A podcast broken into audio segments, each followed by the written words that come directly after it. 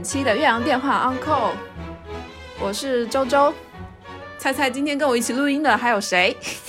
没有人想猜，你直接说好吗？也没有什么值得期待的答案。为什么你们今天三个都这么的荡啊？现在上海不是已经开放了吗？这不是更令人荡了吗？要上班了。并且虽然你人可以是上班的，但是你又不能像往常一样去购物、去吃饭、去喝酒啊，所以就更当了。哦，所以你们现在还是处在一种呃对外称是开放，但其实在细节操作上并没有完全开放的状况，是吧？我前两天看到一个很厉害的，就是说，如果你要去堂食，因为我们现在不许堂食嘛，然后去堂食，要不然就像做黑市买卖一样，就偷偷的把你引到一个地方，然后也不开灯，点着蜡烛吃；要不然呢，就是他现场给你办理一个入职手续，然后你变成他的员工，这样你就可以坐在里面吃。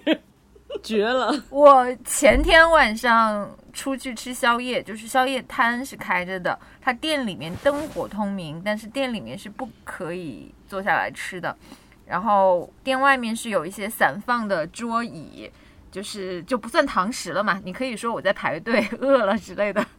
然后我最后是买完了之后，跑到对面的街心公园，在小公园里坐着吃完的。而且我今天看到那个就是韩国街，就是烧烤嘛，平时大家都去吃烤肉，现在坐在里面烤肉全部都是店员，他们整整齐齐的在那里烤肉，但是他们却不能吃，然后他们就光烤，烤完了之后端出来给外面，外面人坐在地上吃。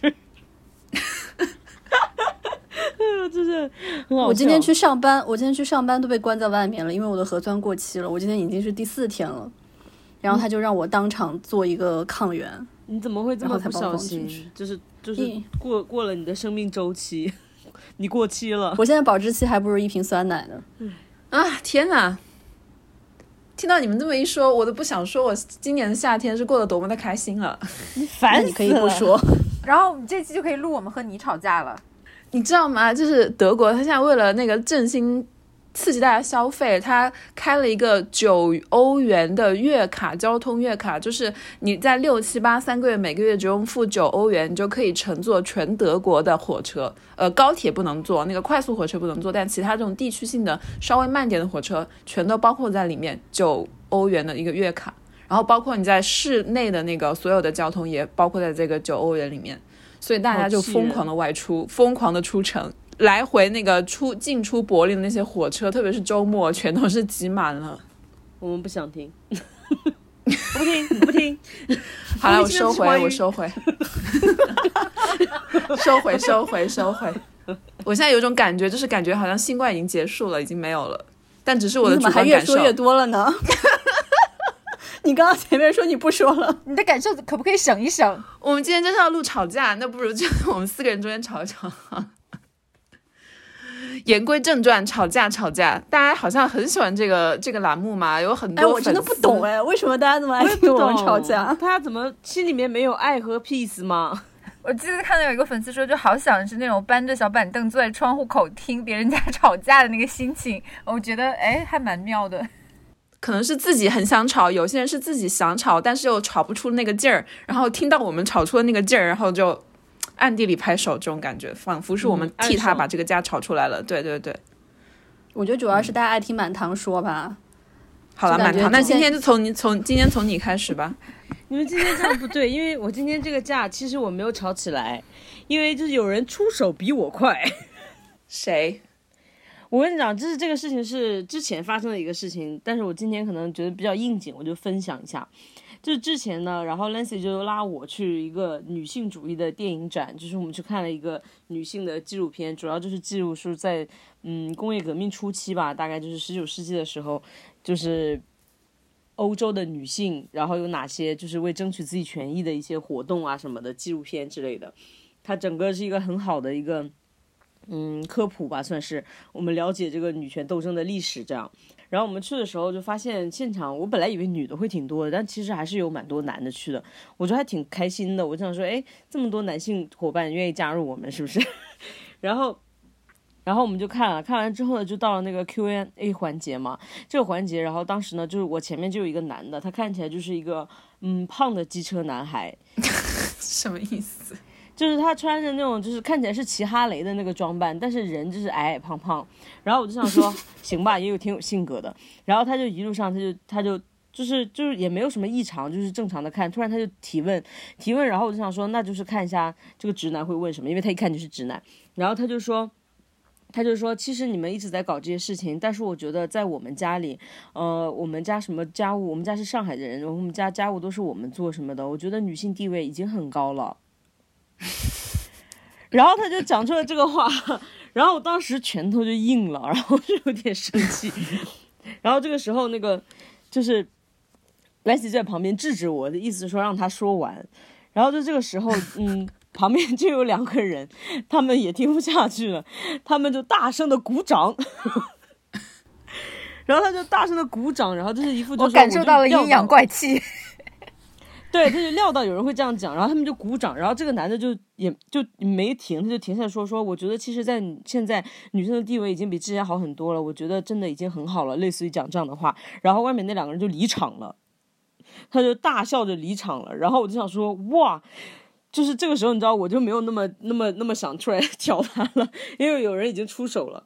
然后，但我就等他讲完，我就想说，想要回击他。但是很好的是，那个主办方他有邀请一个专门搞这个女性活动的一个一个活动家，然后他就很很好的就是解答了他的一些问题，并且纠正了他的一些认识，就是跟他讲的是，当当然人家非常有礼貌，人家就不会讲什么你臭不要脸之类的话。然后人家都超有礼貌，就是说，首先感谢你的提问啊什么的，然后就是就是说，就是在个人家庭是一个情况，但是我们现在所做的是为整体的大部分女性一个权益，但是你应该看到说，在整体的这个层面上有很多各种问题，包括同工同酬啊，然后还有说就是这些呃就是工作工作岗位的问题啊，包括一些女性的劳动没有得到正视啊，所有这些问题，在整体层面上还是一个很大的问题，特别是呃在农村，那女性的根本就是它是不可发生的，就是讲了一些很多这样的一些，用事实来击溃她，然后这位。男子就最后就坐下，但是他好像嗯没有欢然悔悟的样子，然后 他就，但是他当时好像有点心虚，然后他就跟旁边的他的同同事讲了一下，说他为什么要这样讲，然后他的那个另外一个机车男孩还给了他肯定，所以我觉得嗯，我当时就在想说直男真的没救，然后过了一会儿呢，我就又有点生气，我也没有跟你们讲过，就是后过一会儿又一个女的起来提问，然后这个女的提问。这个女的提问就更奇怪，她说：“她说你前面讲到说，就是女性的在家里面的劳动并不得到重视这件事情，嗯，我觉得不是的。她说我们家请一个阿姨，一个月一万多，然后当时就啊，就是，啊，就感觉，嗯，那探讨的根本就不是一个层面上的问题嘛。”然后就最后，反正我这也没有吵到架，然后最后就，但是就憋了很多气，因为 Lancy 一直制止我，然后再加上那个活动家就很好的回答他，他他能够很有礼貌的回答所有人。但是我通过这个事情，我就觉得说，嗯，我不知道，如果是你们的话，你们会在现场站起来，就是跟他们刚吗？我会，我先说我是周周啊，因为大家有很多说分不清我们的名字，呃，跟声音。我觉得我会，但我不会直接说，肯定不会说他臭不要脸什么的。对，臭不要脸。但是我首先想，但我首先想到的，我就直接甩数据在他脸上，因为他们直男不是很喜欢说数据吗？你现在是连通了我们的长颈鹿服务器，是不是？得到了很多数据。哦，对，我们有个热心听众长颈鹿同学，因为我们有个群，然后每天 我们私底下叫长颈鹿，就是数据小能手。对啊，数据他每次要论证一个本人。他每次要论证一个观点的时候，都会出来很多数据。我觉得这很好，这个方法就很好，特别是要跟一些这种你不想就是跟他们有任何情感上的以情打动他们的时候，你就直接拿数据甩他们脸上。直男不是很喜欢讲数据啊、世界排名什么的吗？你不要只看 GDP 啊，你看中国的这个性别差距平等排名啊，就是在二零二一年的话，在一百五十六个全球的国家中，已经排到一百零七位了。然后是在二零零八年是五十七名，你在连续十三年就是每年一直跌跌跌跌，从五十七跌到一百零七，这难道不能说明问题吗？呃，但是以我这么多年丰富的吵架经验，呃，直男很可能在回馈给你说，类似于这是西方国家的阴谋，然后以及。呃，这些数据是片面的，甚至统计方法上面可能都是不对的。比如说，我以前呃非常经典的在豆瓣上跟人家吵架，是关于男司机和女司机的。然后我找到的文献里面都是在讲女司机的事故率，还有这个呃，哦就是严重致死率，就是严重车祸致死率，其实都是要远远低于男性的。然后结果就有男的就会跳出来讲说，因为男司机的基数大呀，所以你，然后我说你看清楚，人家算的是比例，不是人数。然后他说。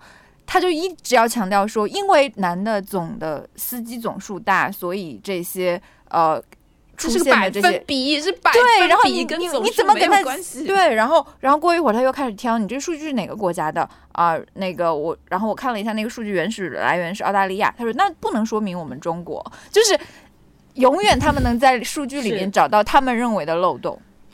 而且我觉得这个这个男的让我特别不高兴的一点，就是让我觉得很不爽的一点，就是说你如果是真的说，嗯，我真的不知道这个情况，我怀着这样一个心情来求知来求问，我觉得也没什么，OK，我们愿意给你科普。我觉得他整个那个状态就是说我其实懂很多，我了解的情况就是这样，我是对的。他就透露出这样的气息，然后就这一点才是非常让人生气的。这不是在所有的电影节最后观众访谈环节都会遇到的那种男观众吗？就是让他提问导演或者提问主创的时候，他可能要先说五分钟自己的影史，然后以及对导演的看法。啊，真的很生气。哦，真的是，而且你发现说他给你呈现的感觉是说我懂得全部所有，但是他给出你的具体的事实却是我家里就不是这样。我想说，对好有说说服力哦气死我了。那前面那两个女观众，就是给他们鼓掌的时候，他们听得出来是一种讽刺的意味吗？还是说感觉受到了鼓舞？我跟你讲，最妙的是前面给他鼓掌是两个男的，啊，哦，是一男一女，好像是是一男一女。然后那个他鼓掌的时候，他一开始是真的觉得是在鼓励他，好像他后来听到那个掌声越来越大，越来越不对劲，他好像有所领悟，然后他就有一些迷惑。但是他最开始，因为那个那个人，他就是一边就是一边这样子，好好好，就是这样子。然后我想说，是傻子听出来在讽刺他吧？哎，我这但是我觉得这个方法很管用哎，下次我要是在在电影节遇到这样的观众的话，我也用这个方法。就就怕他真的觉得你是在鼓励他。我觉得以直男的自信，他很可能把它理解成一种鼓励。嗯，我们之前也讨论过这个问题，就是说跟这种人要不要直接杠，或是要不要跟他吵。我觉得这种人私底下，他如果这样跟我说这种话，我可能是懒得跟他吵。但是是一个在公共的一个平台，你们当时是一个放映活动，就如果你不反驳他的话，那你就失去这个机会了。为什么要放弃这个机会，让更多的人知道事实真相呢？我觉得这个重点不在于说说服这个男的，而是让其他的身边的人在那个现场的人知道事实不是他说的这样。我比较 care 的是这个。所以我就是当时没讲原因，就是因为那个台上的那个活动家他讲的很好，然后就是有理有据，并且有理有节。但是呢，我这个事情就我有收获到。你想，我们这个活动，我有一点是没有想到的，它是一个女性主义的电影展映活动，所以它也不是一个很大规模的活动啊。就是如果你能够来到这里，你想必一定是在这方面已经有所认知，或者是你对它是有兴趣的，你才会来到这里。但是在这种场合下，还有这么多人提出这样的一些感觉很无知的问题，我就觉得，嗯，真是道阻且长啊。嗯希望他当天可能受到一些教育，然后回去可以有一些思考吧。我觉得他不会，我觉得他就是回去开心说，我啊我在那个发言还有人给我鼓掌。哎，可是你们如果碰到自己的朋友圈里面会碰到跟你就是，比如说各种政治主张或者是性别意识完全不同的人，你们还会把他留在自己的就是朋友圈或者是日常可接触到的范围内吗？还是就把这个人彻底屏蔽掉？我好像没有这样的人，因为我本身都是女性朋友比较多，女性朋友也会说出跟你意见不一样的话呀。对啊，还好我没有就是比如说你跟这个人平时如果只要不讨论各种社会议题的看法，或者不讨论性别问题的看法，你觉得他生活中是一个很好相处的人？就比如说你们在非常浅层次的人际交往里面，你会觉得他是一个就是性格很好，或者是相处起来很舒服的人，你们会把这种人还留在自己的朋友圈的范围之内吗？你说的朋友圈是真正的微微信朋友圈，还是一个就是你心里的哪个朋友圈圈？对哪个朋友圈？都可以。因为有很多人在微信朋友圈，但并不在我生活中的朋友圈。我还是会留着，我在微信的朋友圈会留着他们，就有时候时不时翻到，我心里会咯噔一下，然后就好像保让自己保持警醒一样，就让我知道说我生活中很多人并不是跟我想的一样的，而且有时候我还是会。碰到有一些根本就不是我的朋友的人，但是看到了他们说了一些让我忍不住的话，我还是会反驳，就不是在他的朋友微信朋友圈下面留言，而是自己新开一个，就是发一个东西，然后明眼人一看就知道我是针对他的。啊，我也做过这种事情。我，但是我现在留这些人，我会有一种观察人类多样性的感觉，就是因为我觉得这种感觉，对对对，对我就觉得会有的时候在同温层待太久，你会觉得有点在信息茧房里面，就不知道其实很多大部分，也不说大部分，就另外一一部分人的观点是什么。就像我跟你朋友圈里面有个共同的认识的人，就是他每一次，你知道我说是谁吗？就他他他每一次发的东西，我都没有一个字同意的，但其实他跟我生活中相处，我就觉得他是一个还算是 OK 的人。但他朋友圈的发言每次都让我觉得好生气，但是我就是不会去屏蔽他，我就是会每一次事社会事件出来之后，我还反反而我都会去看一下他的观点，然后一边生气一边去会了解说哦，原来他们那派的人是这样想的。对，而且我我觉得这跟那个人的表达也有关系，就至至少他说话的时候语言他的逻辑是清晰的，然后虽然我不同意他的论点，但是他的表达的方式是清晰的，然后是有他自己的逻辑的。我觉得我是可以接受，有的人是有这样的观点的，我也不会去骂他或者怎么样，我就看看，然后心里想说，哎，也是跟你一样，哦，原来这些人是这样想的。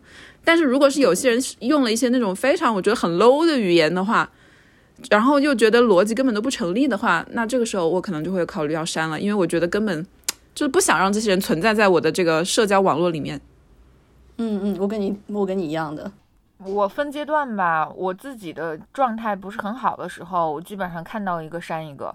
要么拉黑，要么就拉到不看你的朋友圈，呃，同时再点击到不让他看我的朋友圈，就会觉得不想跟这种人有任何赛博联系的那种那种感觉。但是，比如说有些可能是合作方，或有些是客户，没办法，你你可能还要留着他，就是只要跟他能有对话框就可以了，就完全不 care 你喜欢什么东西，怎么想，对某件事情怎么看，你丑还是长长什么样就行了。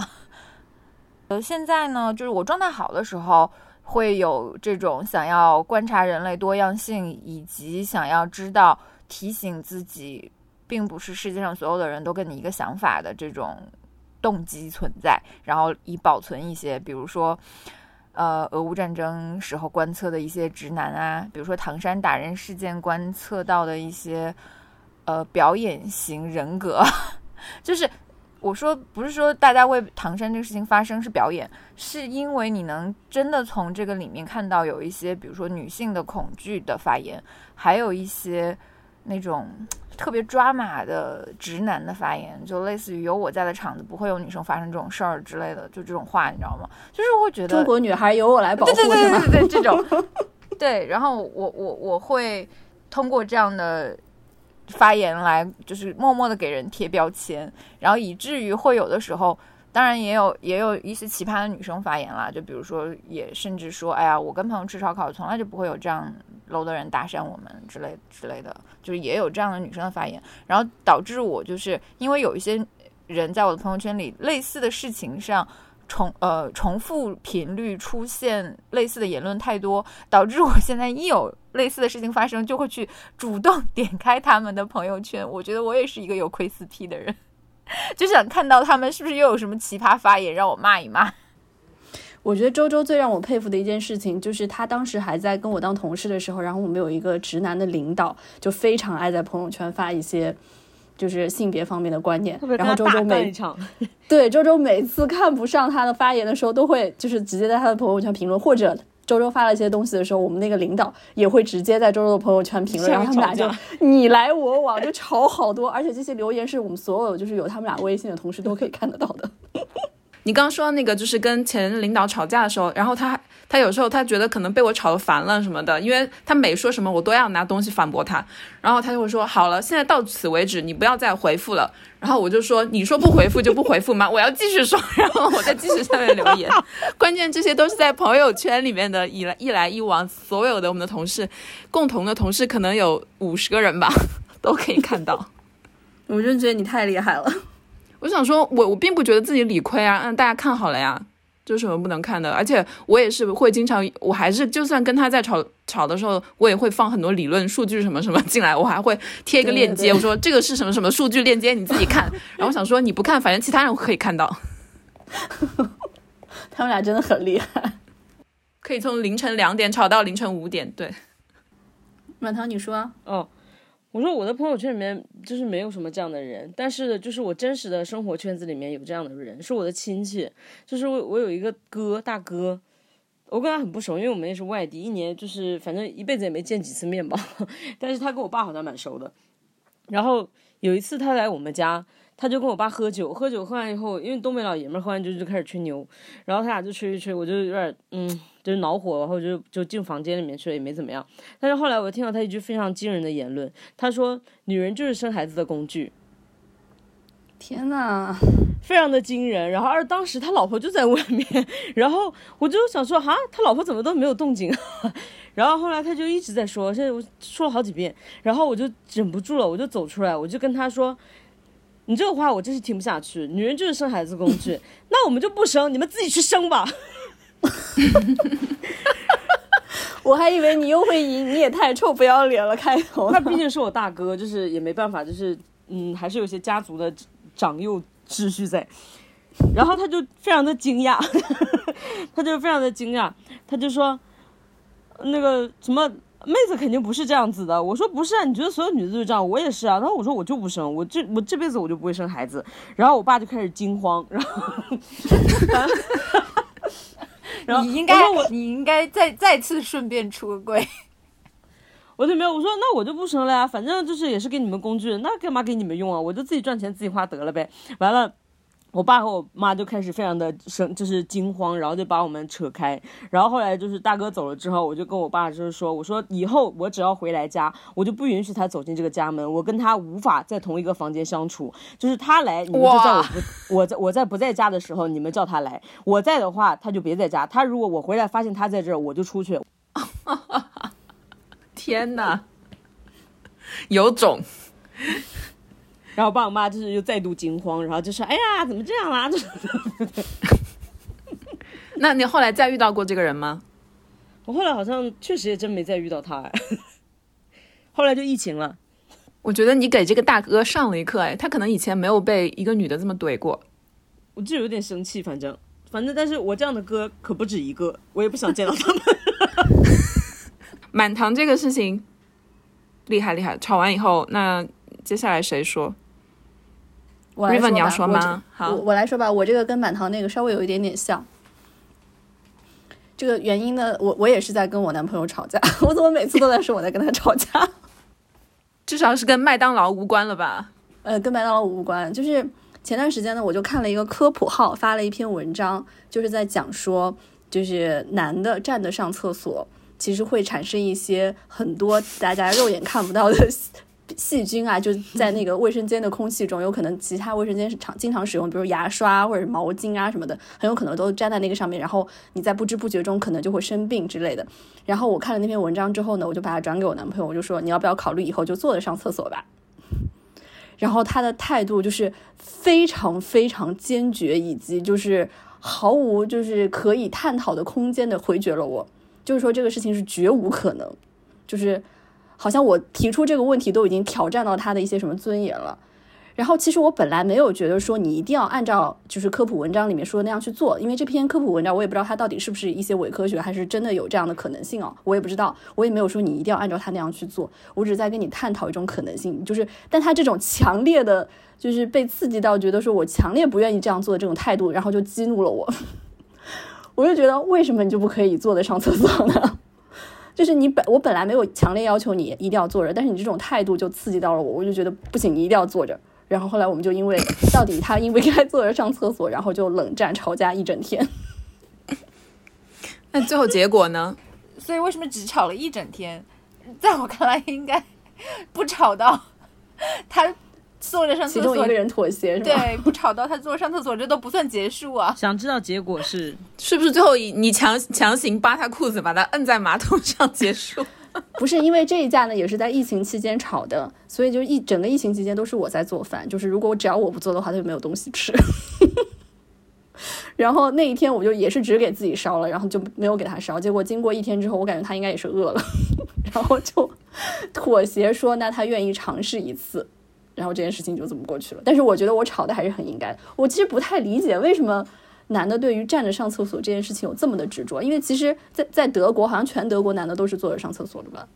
对啊如果，就是在这是德国德国男人的文明的一点。其实大家有一些那个刻板印象，觉得德国德国男人很 man，其实德国男人是在普通的那个一个光谱里面来说的话，德国男人是很不 man 的，就是非常的顾家，然后又非常的是，甚至会让人觉得挺娘娘的，因为 德国男人就是以坐着坐着上厕所闻名的。你记不记得 River？我们前几年在在德国在柏林一个夏天的时候，然后我们一群人在那边吃晚饭，然后就有一个你的一个美国的男生朋友加入我们。然后他突然一坐下来，就表现得非常美国男生的样子，开始大说德国男人的坏话。然后他就说，觉得德国男人就是很 sissy，就很娘，因为他们都坐着上厕所，怎么可以这样？这是对男性的一个什么男性气质的贬损，什么就大谈说不能男的不能坐着上厕所。然后我们当时什么都没说，然后背后就说：天呐，这个美国人真的好美国人哦。是的，是的，是的。我觉得这个事情对中国男的来说应该也是一样的，就是他们完全没有办法接受。不是啊，可是坐着上厕所是对他们来讲有什么不方便是吗？没有，就是没有不方便马桶的设计最开始的初衷应该就是，呃，没有区分性别的。那他们不肯坐着，就是我本来以为是他们懒，他们觉得说就这样子，站着跟坐着的中间有多懒啊？这这可能真的就是对男性气质的否定吧，因为站着上厕所意味着它和女生的最大的不同，就生理构造上的不同，并且在我嗯，对不起，本人这个阅文无数啊，就是呃，在男的上厕所这件事情上，如果一排男的一起站着上厕所，又是一个很好的攀比的机会，所以它就是更是一个男性尿力量和男性气概的展示。对，一个是尿得远，一个是谁的比较长。可是他们大便不也坐着吗？有种就站着大呀。读不懂啊，又不是说你从来没有发生过，真的你 你本来 对呀、但但但大便的话，它使用的主要器官并不是生殖器官啊。哦，可是男的站着上厕所真的很容易弄得整个卫生间很脏啊，就是弄得乱七八糟的，我就是不懂啊。所以就让他自己洗，他自己上，他就自己洗。还有一个办法就是，那你也站着上厕所，那你要洗的可挺多。哎你就看他愿不愿意。那有是有一个有一个那个装备专门用于女生在户我知道外的那我知道个，就是可以对我怎么记得周周还买了呢？我没有，我知道那个东西，但是我没有买过，但我觉得很有用。就是女生在户外真的蹲着上厕所很不方便。对，我是觉得这次吵架，我就是觉得我没有要求，我本来是没有要求你一定要这样做，但是你这种无法辩驳的这种不可讨论的态度就很激怒我。你们，我不知道你们能不能理解这种感觉。我觉得应该是为了一些，呃，我跟你讨论这件事情是为了试探你是否有同理心，但是你的回答其实就是你完全没有同理心。嗯，我觉得类跟跟跟另一个性别很容易有这样的话题，比如说你会不会做全职爸爸，或者说你会不会去做绝育，对吧？就是这个跟站呃坐着尿尿是同类的，就是对传统男性气质削弱的这个事情，很多时候就是你为了讨论，不是为了真的让他立刻马上去做这件事情，但是他展现出来的可沟通和可商量这个态度，才是你真正想看到的。你甚至并没有期待看到一个结果。所以他现在到底是站着尿还是坐着尿？其实你也不知道，对不对？他如果是站着尿，他跟你说我都坐着，你怎么会知道呢？我就是对他来我我现在讲，只要擦干净就好啊。对啊对我现在讲的可以先不用剪进去，就是我后来解决这个问题的办法，就是你必须在我面前坐着尿一次上给我看。我觉得这个很妙哎。挺棒的。这个要剪进去吧？哎，你这样就是不仅那个纠正了这个事情，更完全压制了他的男性自尊。而且我觉得自从自从我们开始录吵架播客这件事情之后，对他还有一个非常强的这种话语权的压迫，就是只要我跟他吵架，然后我就会跟他说，如果他不听我的，我就跟他说，那我就去播客骂你。哎，天呐，以我们区区六千粉丝的数量，你都被你都能被赋权了。真的。就是女性就是应该被赋予这样更多的话语权，有了话语权，男的就不敢随便逼逼了。但是我觉得你还是可以考虑一下我用的方，我刚刚说的方法。如果他也站着尿的话，那你也站着尿，然后看看谁能承受更多。他可能更受不了。那 那肯定最后还是我要去清洁啊！我何苦要这样子的给自己找不自在？为什么你要做那个清洁的人？为什么他不去清洁啊？因为他可以忍受，我没有办法忍受啊！谁不能忍受，谁就肯定会去做这个举动啊！嗯，也是。那你可不可以不要那么爱干净？你自己听听看，你自己说出这句话是不是很荒谬？因为我也我也坦我也那个一下，就是因为我我平时喜欢就是在洗澡的时候站着尿尿，然后有一天不小心被我男朋友发现了，然后导致我每次要去洗澡，他都会嘱咐我说不能不许站着尿尿，然后我就说好的，但是我每次还是站着尿尿，因为我们是浴缸。天呐，真的很想掐死你。我想在这个问题上，可能也并不是跟男女有关系，可能就是看谁更爱干净，谁更不怕脏，可能就是看谁更爱站着尿尿。到此截止。好吧，那我们这个问题也算是差不多解决了。接下来阿莫你要说吗？我压轴吧，我每次都最沉重，我来压轴好了。哦哦天呐，那我就说一个稍微轻松一点的好了。就是我不是之前说过，然后我就是在一个呃俄罗斯的媒体工作嘛。然后呢，我们那个媒体因为就是大家也知道，因为种种的国际局势嘛，然后就的复杂性，然后就在欧洲的发展受到很大的阻碍，于是就把很多的精力都放到了中国市场。然后要开辟中国的市场，于是就招了很多的。呃，中国的在中国招了很多员工，那就我就突然一下子有了很多新同事，有很多新同事可能年纪也比我小很多，可能就二十出头吧，就是领完全不同的辈分了。然后最近我在跟他们工作的时候，我就发现了一个让我觉得呃很诧异的事情，就是他们在处理新闻的时候，那我想大家都是新闻工作者嘛，我就是把他们当新闻工作者来对待的。他们会在比如说给一个新闻起标题的时候。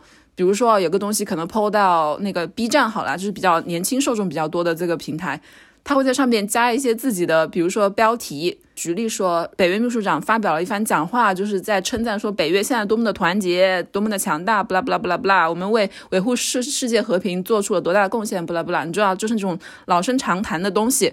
然后我们这个同事他会在上面加个标题说：“我从未见过如此厚颜无耻之人。”哇哦，这是官方账号会发出来的内容吗？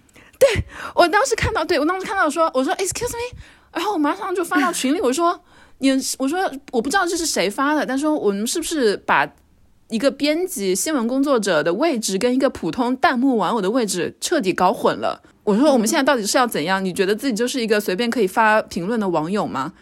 所以这个同事是新闻专业出身吗？对啊，他们是接受过专业教育吗？我也很纳闷。他说，但是他用他的那个东西想来试图说服我。他说，其他的平台或者是其他的账号，比如说凤凰网或者是什么环球时报什么什么之类的吧，他们也同样发了这个，但是他们没有加这个评论的标题，他们的点击量，他们的评论就只有只有我们的百分之多少多少，完全不如我们的多。然后他说，我们就是因为加了这个，所以才会吸引了很多网友。我当时就哇，我真的是五雷轰顶。然后天就觉得真的是五雷轰顶。我觉得我十几年、二十几年来学的东西，好像就是突然一招就被这个人一句话说：“你看我们的点击量就比他们多很多，全部都颠覆了。”然后我当时晚上回来，我就想了很多，然后我就写了一封封很长的信给的那个给那个主编，给那个总编辑，然后反映了这个问题。然后今天我们就开了一个会。然后把这个事情就解释清楚了，最后我就说，我觉得这不是一个可以需要讨论的问题，我觉得这就是一个错，就这是一个错误，而而且我说，我我我期，对我说我期望说你们作为就是一个新闻从业者，我期望你们是有这样的一个基本的素质的，是分得清什么是评论，什么是什么是事实的。但是让我诧异的是，就是他们当时居然会有反驳我，就试图说服我说，你看你看。对，你看，你看，因为这样，我们获得了多少多少更多的点击和评论和赞。我觉得我是非常可以理解你的那个，就是新小朋友，对对对，是吗？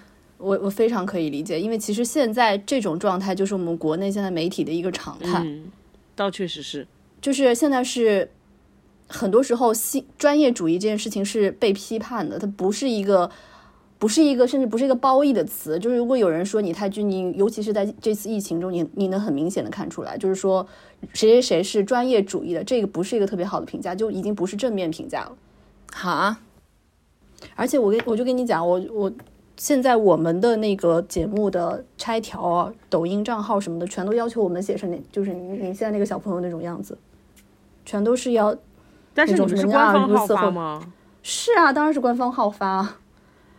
好啊，嗯，所以他这种做法在国内的媒体并不是一个罕见的做法吗？完全不是罕见，而且我觉得倒退十年肯定还是是被会被骂的。但是现在就是大家都在博流量，在各个平台抢用户，就变成了一个睁一只眼闭一只眼吧。毕竟现在要靠用户说话，要靠订阅用户和付费用户说话的话，可能还是就会。放宽一点，但是我我觉得博流量，我觉得博流量只是其中的一个原因，更重要的原因是现在在这样的一种大环境下，这样的一种方式其实是某种政治正确。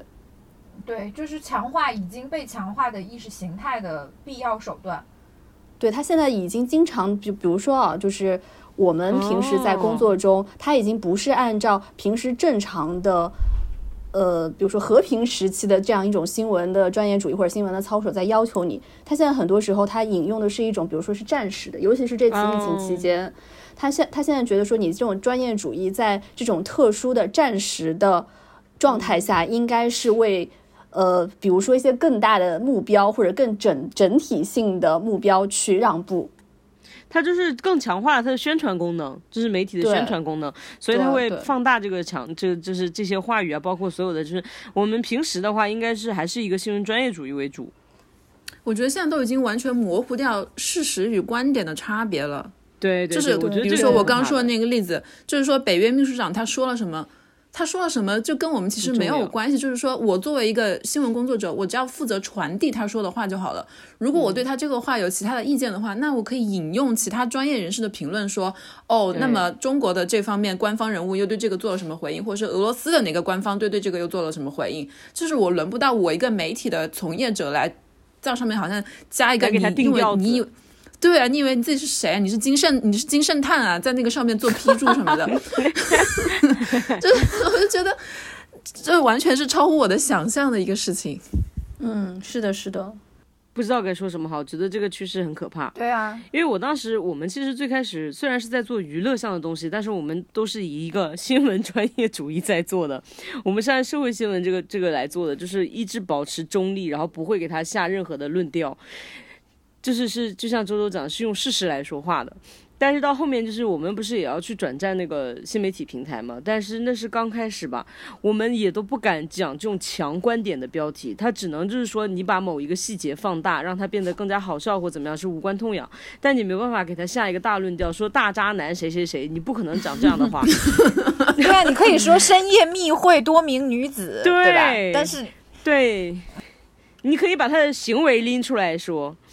但你不可能直接就说他是个大渣男什么的，就这种现在整个情况就已经变成，你如果不写大渣男，根本就没有人看。但是你不觉得在另外一个一些新闻里面，这种情况又是变得很模糊？就比如说这次唐山打人的事情，极少有媒体直接会点出说这几个男的是在性骚扰，永远都是说。搭讪未遂或者是什么 什么试图什么建立一些什么什么关系，然后被拒绝。对对对，但他在这种事情上，他又给的态度感觉好像自己非常的模糊的那种，不敢给出一个非常中立，不敢说重话。因为他在等上面的人定调子呀。你们说的那个就是他已经放了，但是调子已经定好了，所以他想怎么讲都怎么讲。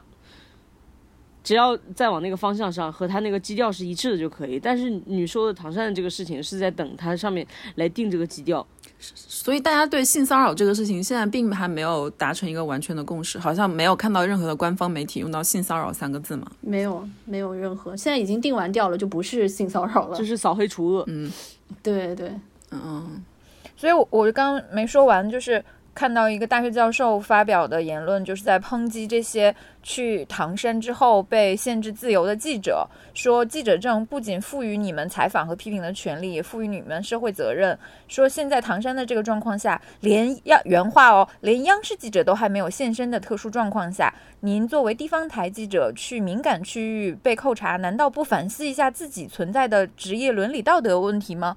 我就看呆了，你知道吗？这是什么教授啊？他职业伦理怎么了？职业伦理不就是要第一时间去这些地方吗？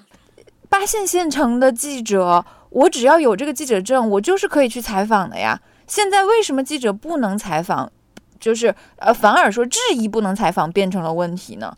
就就感觉我们上学学的那些东西都被狗吃了。但是我们上学的时候也确实学的，我们的第一性是党性。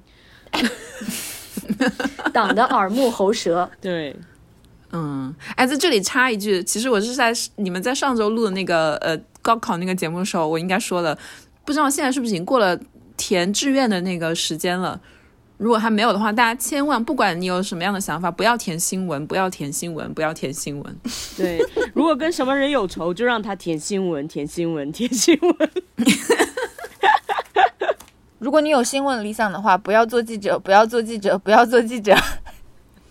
现在他们就算想做记者也没有办法了，这个行业在国内已经消失了。那大概已经三四年前还是五年前了。我当时看注全中国这么大十四亿人口的国家，注册的调查记者已经不到两百人了。调查记者还有什么好调查的呀？现在就已经我估计没有了，这个行业彻底消失了。你去调查别人，还被教授骂说你没有伦理道德。我们我们读大学的时候，当时王克勤这样的调查记者是可以一个一个大学做各种就是开讲座啊什么的，是受到好多好多人欢迎的。你看他现在也就感觉已经消失在公众视野里面了。我怎么能好意思承认我最后同意我爸妈改志愿，是因为我真的很喜欢吕秋露薇。我也蛮喜欢他的，我后来见到他，他还有一些粉丝的心情。我怎么好意思说，我当年想当记者还是想当战地记者呢？我也是，怎么不一样？我是看了一个美国的女记者叫奥利亚娜·法拉奇，我现在都记得她的名字。嗯，她很厉害啊！她当时也是作为好像为数不多的采访邓小平的人被记住吧？嗯，啊。然后还有采访基辛格什么的。对我当时是因为卡帕，我真的好想当那种人。很多人因为卡帕。你们好有文化！我是因为水军役在伊拉克战争。啊，关于水军玉，关于水军玉，我有一个笑话，就虽然跟吵架无关，但是我还是想讲一下。小的时候，识字还不是很多的时候，水军已经在中央电视台主持《东方时空》了。我不知道还有没有人记得这个节目。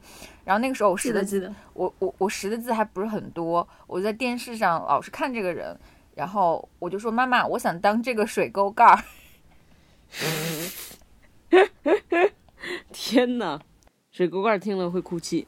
这是好像是一个全球性的一个，也不只是中国是这样。因为最近就上周，美国的一个全国性的报纸叫呃 USA Today，今日美国，他们就编辑部主动承认说，他们在最近发的二十三篇文章里面都出现了就是信息来源引用不实，然后有一些事实的捏造的事情，然后把那二十三篇文章都从他们的各个平台都撤下了，然后最后还 fire 掉了一个记者。但是我觉得他们能直接告诉大家说我们做了这样的事情，然后再 fire 掉这个记者，我觉得已经是相对做的比较好了，虽然比较有担当。嗯嗯，我觉得我们作为还在这个岗位上的呃个体来说的话，也只能是凭自己的力量了。当然不可能去对抗整个时代，是不是？但是我看到什么我觉得不对的，我还是肯定还是会跳起来说的，尽自己的力量吧。嗯，不然的话真的是过不去，过不去。嗯，对我们能做的就是，只是只只能说是以我们的名字或者以我们的作为责编发出来的东西，能稍微对得起自己一点。好了，那最后到阿莫了，最沉重的总是留到最后。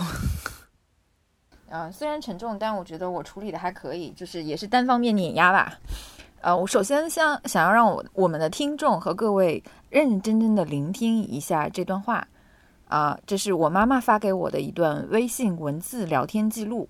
她说：“你腿上的伤是妈妈一辈子的痛，哪个爱孩子的妈妈想让她的宝贝受伤呢？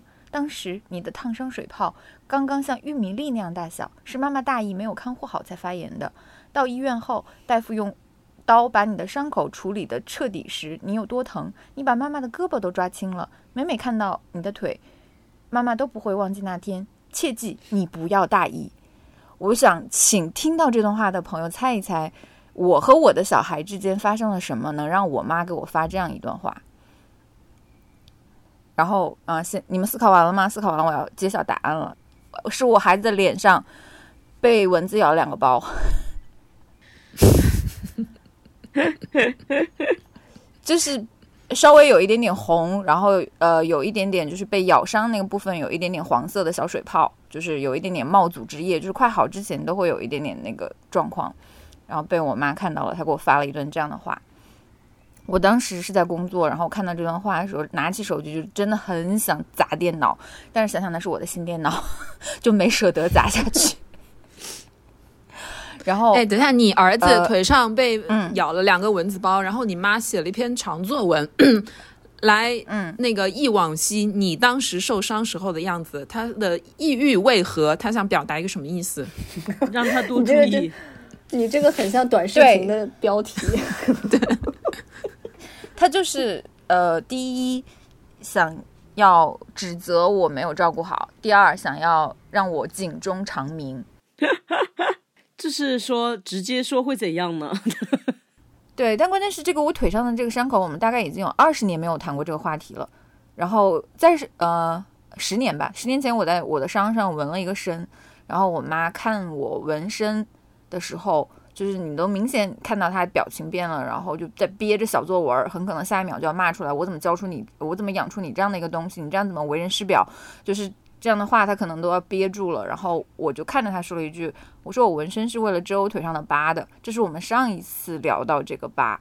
中间这些年，他从来都没有提过这个疤，而且我从来也没有因为这个疤怪过他，但是他就能用，啊、这么长一段小作文，然后 link 到这个疤，然后再 link 到我孩子脸上的蚊子包，我就真的是非常的崩溃。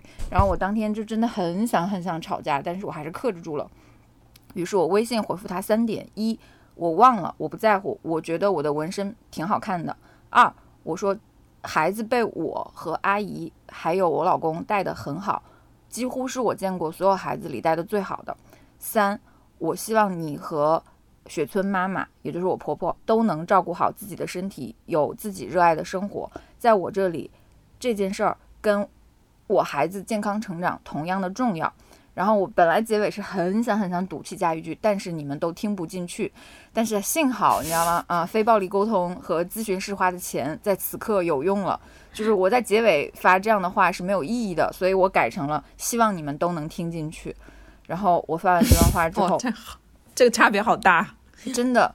然后我妈又回了我一段说啊，经历这次疫情，我算想明白了，不给你们添乱就是我的最大心愿。就是你知道，他说话永远是以退为进的，你知道吗？就是呃，妈妈都是这样。嗯对，嗯然后然后又又说了一大堆这样的话，然后我就三天没有回复他，然后我也这三天内也没有发呃我家小孩的视频、照片什么的给他，就是想要冷静一下。然后，但是我仍然遵循我的诺言，就是到周末的时候，我仍然会带小孩去看他，跟他玩儿半个小时、一个小时的，然后再回家。就这大概是我能做到的全部了。然后同样就是因为现在孩子会走了嘛，就整天在客厅里面跑来跑去，跑来跑去。我们客厅里面有一个监控是给我婆婆的，就是她可以看到小孩在客厅里玩的时候一个状况。结果有一天，全天吗？对，二十四小时，天这也太吓人了天吧呐，！这有点可怕吧？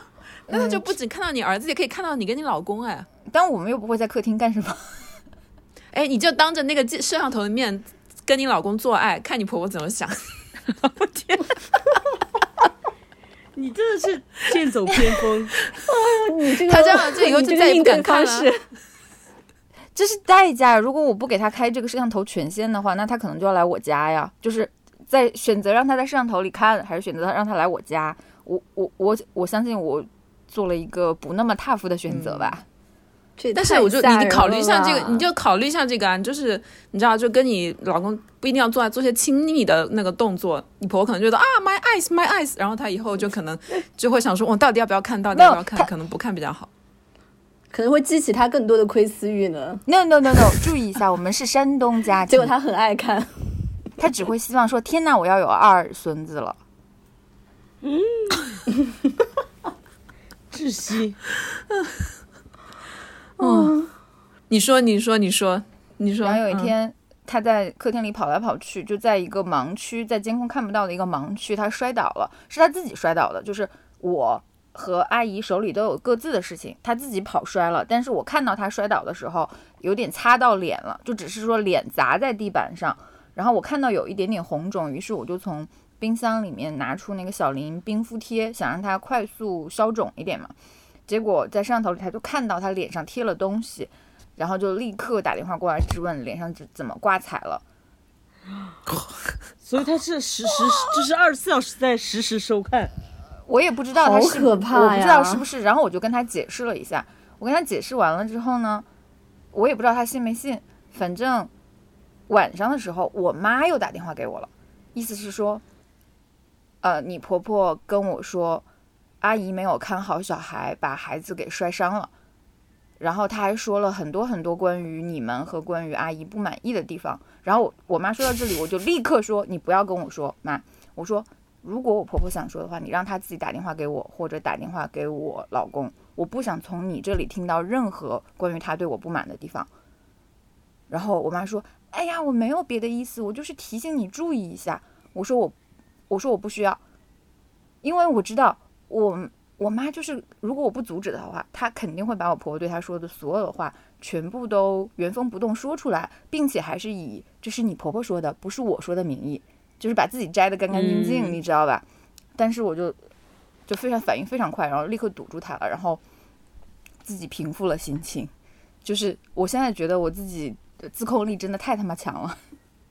天哪啊！我不知道，我觉得哇，我要爆炸了！听到你这个故事，我自己 我简直要原地爆炸。我前面听到那个 摄像头的时候就已经有我，也是，摄像头我是绝对不会允许的。但这是有小孩的家庭，嗯，很常见的。对，可是你可以拍视频发给他吗？为什么要让他们实时监控你的家庭呢？这真的太吓人了。因为不是每天都会拍啊，而且他就是会很想关心小孩的一举一动啊，所以客厅是他最常见的活动区域嘛，他的那个什么玩具栏啊、吃饭啊都是在客厅的，就也还好。本身我自己也没有觉得这个事情特别困扰，是因为我觉得如果生活在一起是更大的困扰。那倒也是，相比在活在一起的话，真人婆婆出现在客厅二十四小时肯定是更恐怖的。但是感觉还是就是很屈辱。但是这个是我你的家庭啊，就是你你对啊，你的地盘啊，你想让他来，你他就可以来；他不不想让他来，他就没有道理来啊。为什么就是为不让他来之后，我要给你开一个摄像头的权限？我觉得好可怕。嗯，这就是能不让他来的一个理由啊，就是你想看小孩，你可以这样看。就是说，如果你不给他开摄像头的话，他会他会一天到晚缠你说，哦，我要来上海看你们，是这样吗？没有，他就是有摄像会来了。他没有，就算是有摄像头，他也会想来。他前他已经就在我们搬家前，因为这个事情吵了一架，然后前几天又在提这个事情，然后反正我们现在的想法就是暑假回去待一阵子。嗯好窒息哦。所以，那你老公怎么嗯？说呀？对啊，你老公同意你这样的做法是吧？嗯，同意我怎么开摄像头吗？就是就是对这整套做法什么的话，他是什么一个感觉，什么说法？这是他出的主意啊。哦，不然的话，就是呃，我的压力就是他知道我的压力是在于要和他妈妈生活在一起，所以他可能跟我一起围绕着，为了不要所有人生活在一起，做出的一些解决方案都是他来做的。然后本来之前还是可以，就是那个摄像头还是可以听到声音的，就是。呃呃，哦可以实时对话，可以实时对话的。实本来也想问，说是有声音没有的吗？对，有的时候他会在摄像头里叫叫小驴的名字啊什么的，然后太吓人了太吓人了！这就是黑镜吧？然后有一次，天呐，我我老公就默默的把那个权限关掉了，关掉了之后就说是摄摄像头被我弄坏了，坏了，对，所以现在就是一个无声的只能看的一个状态。他就说我给你们寄一个新的。但是我觉得妈妈们真的不知道为什么就真的很爱控制自己的小孩儿。满堂，你不是前几天你妈也是吗？嗯，我妈真的很可怕，踢到一块钢板。我妈她拍了一段美颜视频，然后就是把自己变得年轻漂亮，然后假唱配了一些口型，然后我就说，我就只能给她点个赞喽。我说啊，好漂亮，但是和你年轻的时候不太像。然后她就说，你也可以拍，都是自动的。然后我说我不用拍，然后她就说你也拍一个呗，多好玩儿。然后很丑的人都可以拍的很漂亮，我就说我不拍。我说我不爱拍，然后我妈就是也没话，就沉默，整个整个那个群里面冷清掉。嗯，这个跟妈妈二那个有摄像头可以看你客厅二十四小时的生活，还是不是一个级别的？我觉得也。但是我是说，如果有的话，你们的妈妈会看吗？会想要有这个东西吗？因为我有一个朋友，他没有孩子，他妈就是为了看他，他们家里有一个摄像头。所以你看，我们早就已经能接受摄像头看猫，但是我们完全没有办法接受摄像头看人。对呀、看人这有点过分吧？而且我那个朋友，他跟他女朋友住在一起，她是女的，然后他没跟家里出轨。我说，那你妈也看到太多东西了吧？就他是个拉拉，然后他跟他女朋友住在一起，然后但是他又没跟家里出柜，但是他家里又装了一个摄像头，方便他妈二十四小时监控他。那他妈不就是已经完全见证他女儿的那个同性恋生活吗？没有，但是他跟那个谁是一样的，他们家就是只在一个区域，他只能拍到特定的一个角度，客厅的一块，就是能看到他们走来走去什么的。可是我就是很不舒服，我当时看到这件事情，我非常惊讶。我走进去，我说你们家怎么摄像头？他说那是我妈，然后我妈在看我们。他说那是我妈在看我们，然后我当时就很尴尬，我还对着摄像头说阿姨好。然后但你也不知道阿姨是不是在摄像头那一边，她可能也没看。是，但是就是，而且他说没有声音，只是看到他们走来走去的画面。我说那你妈就是为什么不和你们直接视频一下，这样就是对啊定个时间？他就说不知道，我妈就是说这样挺好的。我就觉得啊，好可怕。对啊，我无法理解。天呐，关键是他怎么会愿意啊？他是说 OK，对，他就说 OK，这点我也觉得很惊讶。我说你们还俩人呢。天呐，所以那个摄像头拍到的那个区域，就是他的女朋友不能出现的区域吗？没有没有，他女朋友知，他妈妈知道他们两个住在一起，以为他们是好朋友，合租房子，就是住在他的房子里面这样子。嗯，殊不知在那个摄像头的拍到区域范围之外，两个人在卿卿我我，然后一旦走进那个区域，突然就分开了，好好好好适合改成一个电影脚本哦。真的。然后如果两个人平时在打闹，你知道在那个打闹，然后突然闯到那个拍摄区，噗瞬间就分开。突然有一天，那个摄像头被什么其他东西动了，然后转转了一个方向，然后妈妈在远方看到。你这你不是当编剧有些可惜。但是真的是可能发生的事情啊！对啊，很有可能发生啊。没有，我我我就是觉得，虽然我本身也很不喜欢摄像头在我的生活里，但是因为有了小孩，然后要考虑的事情比较多，比如小孩自己的小床上也会有一个摄像头，尤其他小月龄的时候，可能要时不时看到他的睡姿啊什么的，就这样比较方便。还有那个摄像头也会监控他的哭声，就是他哭了的时候，我们可以随时去下来哄他。但像放在客厅的这种摄像头，纯粹是一种嗯家庭关系的维系，对于自我权利的让渡吧。就嗯不知道还要跟他共存多久，但我觉得后面可能小孩大了，可能也会要遵循他的自主意志吧。比如说他接不接受这个摄像头的存在。对呀、小孩子稍微大一点，你就让小孩子去把那个打翻，然后踩他。嗯就现在我的原则就是，他们让我不高兴了，我就三天不发照片和视频，就谁爱发谁发。然后，嗯，有的时候我老公就是他在家的时间少嘛，所以他手里的视频或者图片也会少。然后他有时候察觉到我不对劲了，他就会那天晚上回来的时候默默多发几个。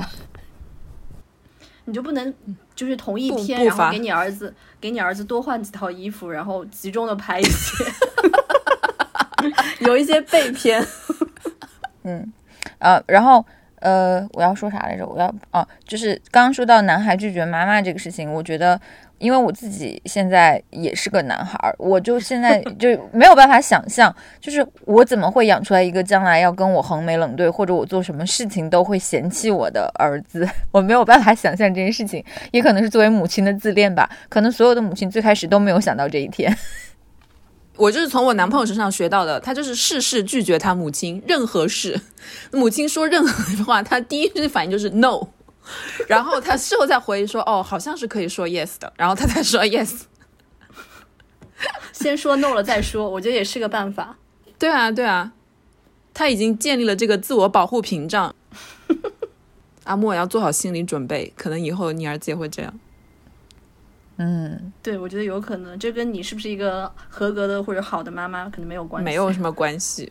嗯，但我觉得就是我从我妈和我婆婆身上学到的，就还是有一些心理建设的，就是学到的就是你自以为你付出了和你你的那些无条件的爱，其实都是有条件的枷锁，就别太自恋了。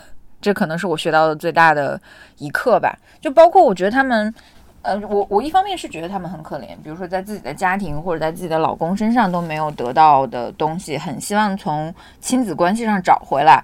但其实这些能量和爱是不守恒的呀，不是说你在那个地方缺了，你在这个地方就能补回来的呀。你也要学习，你也要成长，你也要努力的呀。嗯，比如说上周我们在湖边玩，然后那是解封后第一次去湖边玩，然后就我我就也比较孝心，在湖边就播了一个视频给我婆婆。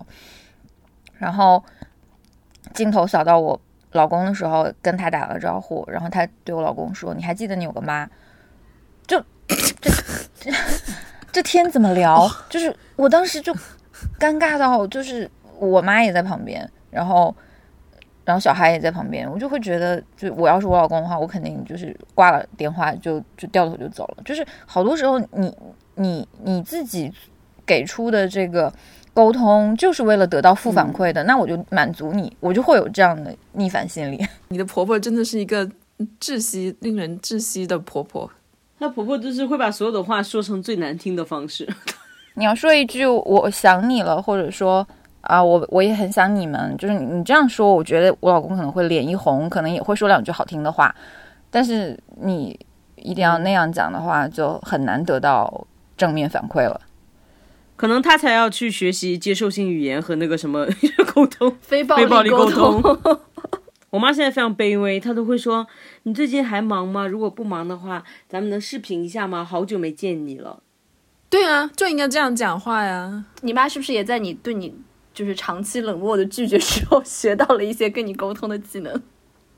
但是我就是，嗯，该拒绝还是会拒绝。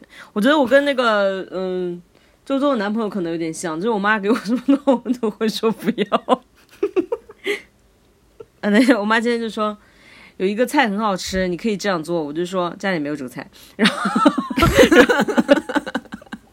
然后他就说今天入夏要吃什么什么吃什么什么什么，你吃什么？然后我就说我吃牛肉，就是跟他说的东西一点关系都没有。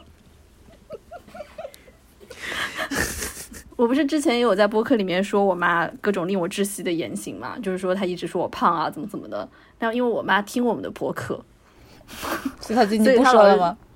对，所以他老是觉得好像就是从播客里面可能也了解到我的一部分生活，或者知道我是怎么想的之后，他可能会调整自己的言行。这就是我说的，要学习，要成长，才能获得爱和能量。对他有一次还给我打电话说：“你说，他说，哎，你又在播客里面骂我，怎么怎么怎么。”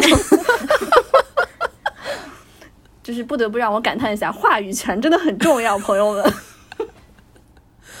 我觉得话语权还有一点重要，不是说你有权利去讲别人的坏话，而是你选择对，比如说我们选择对六千个订阅用户，对我们的订阅用户破六千喽啊，对我们的六千个订阅用户说这样的话的时候，你其实也是给那一个，或者是曾经你认为很在意的那几个，又想让你持续去讨好的人，呃。一点出口，就是你把自己从他们那里释放了，不然的话，你就会一直想去讨好那些永远不可能会被你讨好的人。嗯，好适合 Andy 的一段话哦。哎，那不然我们赌一下，看阿莫家那个摄像头什么时候拆掉？看小驴的这个长势，可能明年就可以把它踩碎了。好吧，我们开放这个这个赌盘，欢迎大家留言。那我们最后是不是要说一下，说我们今天四个人的，嗯，这个架哪一个是值得炒，哪个是不值得炒的？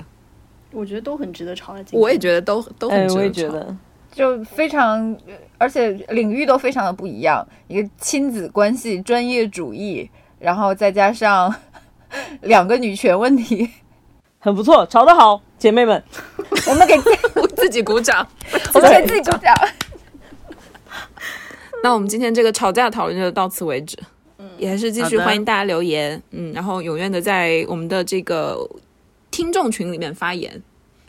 不要都在听众群发言啦，也也可以给我们的小宇宙留言。我觉得自从我们有了听众群之后，大家都在群里讨论，都不直接给我们留言了，导致我们的留言量都下降了。你真的很卷。哎，我还我觉得我们的吵架栏目后面可以开放给听众，就如果大家有觉得特别分享吵、特别想分享的吵架，也可以在留言区或者群里跟我们聊一下。对的，我觉得好像听众里面有一些，you know。fighter，